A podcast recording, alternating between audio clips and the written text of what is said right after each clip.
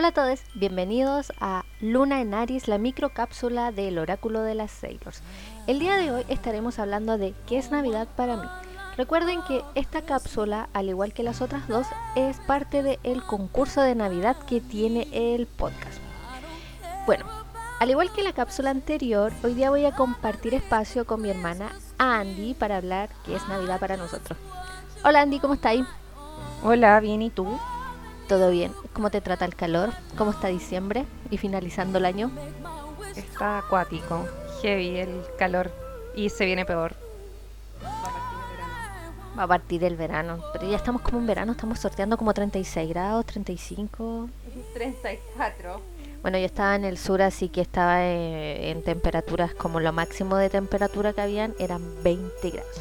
Bueno, el día de hoy vamos a estar hablando de qué es Navidad para nosotras, así que vamos a partir contando de que al igual que muchas familias aquí en Latinoamérica eh, que son religiosas, yo no me considero religiosa, pero sí mi abuelita nos inculcó en un principio ir a las misas del gallo antes de las 12 entonces íbamos a las misas del gallo y después llegábamos a la casa a ver si el viejito había pasado y nos había dejado un regalo.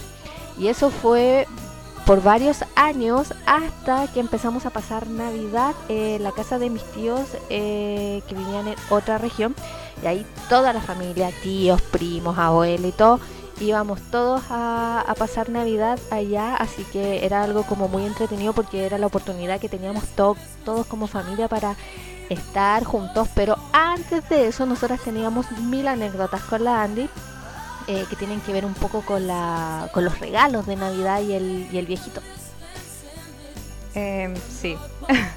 bueno, nosotras, eh, como vivíamos cerca de nuestros abuelos, nos íbamos a la casa y buscábamos dónde estaban los regalos.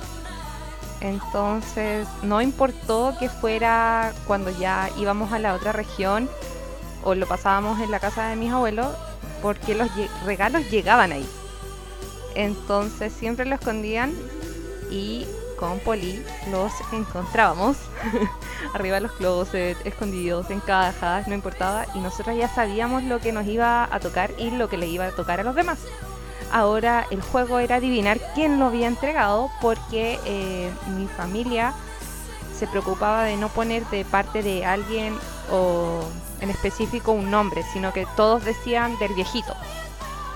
Entonces había que adivinar quién te había dado ese presente. Bueno, la verdad es que ah, yo supe de muy pequeña que no existía el viejito, pero no porque mi familia me lo contara, al contrario, así como que mi familia hasta el día de hoy por ellos perpetuarían eso. Yo no sé cómo me enteré, pero obvio le conté a mi hermana. Y entonces sabíamos que ellos compraban los regalos, pero nunca se los dijimos a mis primos chicos. Como que tratamos de ser cuidadosos con, con eso. Ya me había mandado la ilusión. Claro, y así que la, búsqueda se trataba de, ver dónde estaban los regalos guardados dónde estaban y una vez que los encontrábamos, eh, adivinar quién lo pudo haber regalado. Tampoco abríamos los regalos, así que intentábamos adivinar qué tipo de regalos eran. Y además de eso, el árbol, que es súper importante para nuestras familias tener un arbolito. No sé si en las otras casas también es así, pero cada vez que llega un regalo, se coloca inmediatamente debajo del arbolito. O sea, eso igual es ahora, porque cuando chicos ya cachaban que lo, nosotras lo sapiábamos. Así que eh, está el arbolito, eh, colocarlo el primero de diciembre y que esté como todo diciembre, prender las luces y el pesebre. Es como súper importante poner el pesebre. Como repetí en un principio, yo no me considero católica o religiosa, pero sí mi familia tiene costumbres muy arraigadas de ese tipo. Además de eso tenemos otra tradición que es súper importante, pero esa sí la perpetuamos hasta el día de hoy y que pasó a Andy porque ella fue de muy pequeña la que colocó esa tradición. O sea, antes una tradición que se hace eh, a nivel familiar, eh, cuando estaban tíos, abuelos, primos, es que a las 12 se canta feliz cumpleaños al niño Jesús, porque no se ponía en el pesebre, entonces a las 12 lo ponían y se le cantaba feliz cumpleaños con una torta. Pero la tradición que generé yo fue que yo soy muy fans de Mariah Carey, por lo que amo su disco de Navidad. Y para Navidad, y bueno, en realidad para diciembre, es tradición que se debe escuchar. Y el 24 se escucha sin parar. Todas las canciones, me las sé todas.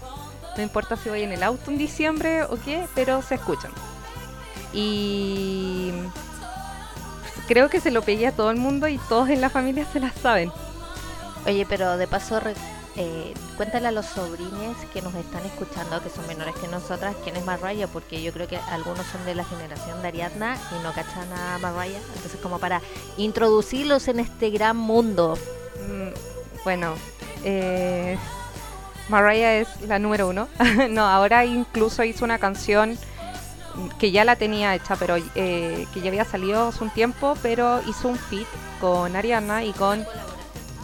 Sí, una colaboración. Eh, con Ariana Grande y con Jennifer Hudson.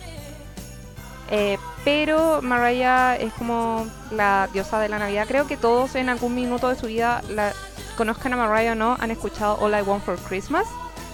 Y bueno, tiene un disco muy bueno que es de Navidad, que es de los 90 y ese es el disco que siempre escucho. Así como Heidi Klum es como la reina de Halloween, Mariah es la reina de la Navidad, ¿no? Y contando un dato con respecto a eso, sacó una película ahora por Apple TV, que no recuerdo ahora el nombre, pero es como, sin hacer spoiler, es como ella es quien viene a salvar la Navidad. ¿Ya la viste? Aún no, no he tenido tiempo para poder verla. Trabajo en diciembre es más fuerte acuático el trabajo en diciembre. ¿Cómo te ha tocado con respecto a eso la Navidad y ahora que estoy full trabajo y eh, algunos están teletrabajando y, ha cambiado un poco la dinámica de lo que era antes Navidad?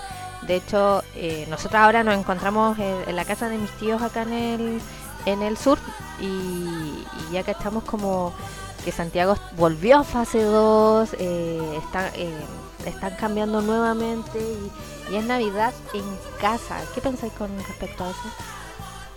Como con respecto a la pandemia y en Navidad y el trabajo. Lo que pasa es que en este minuto estoy trabajando en algo que es presencial y que eh, atiende mucha gente. Entonces me ha tocado mucho eh, pedirle a las personas que se pongan máscara para que entren al lugar. Y igual es súper incómodo porque hay gente que te responde bien y que se la pone y hay gente que te pone mala cara y como que uno queda la mala la película eh, pero igual es complicado porque las calles están súper llenas y la gente en vez de no sé po, cuidarse está saliendo a comprar los regalos porque hay mucha gente que o sea que el regalo lo es todo en este minuto.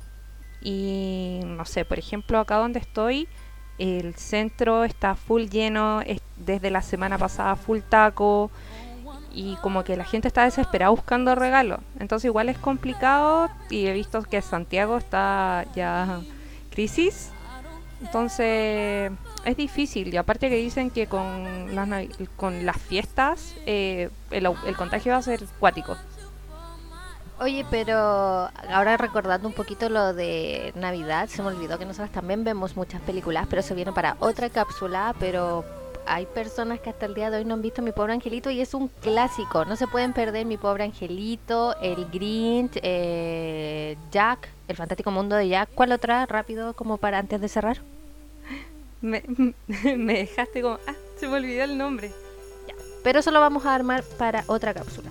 Como dije en un principio, esta cápsula es parte de tres cápsulas para el concurso de Navidad. Así que voy a dar mi frase que es galletas de Navidad. Recuerden que tienen que unir la frase con las otras dos cápsulas eh, que subieron ya las chiquillas y ahí están participando en el concurso. Les deseo feliz Navidad a todos quienes nos escuchan y les mando un abrazo y muchos cariños a todos. Felices fiestas para todos adelantadas. Chao, nos vemos.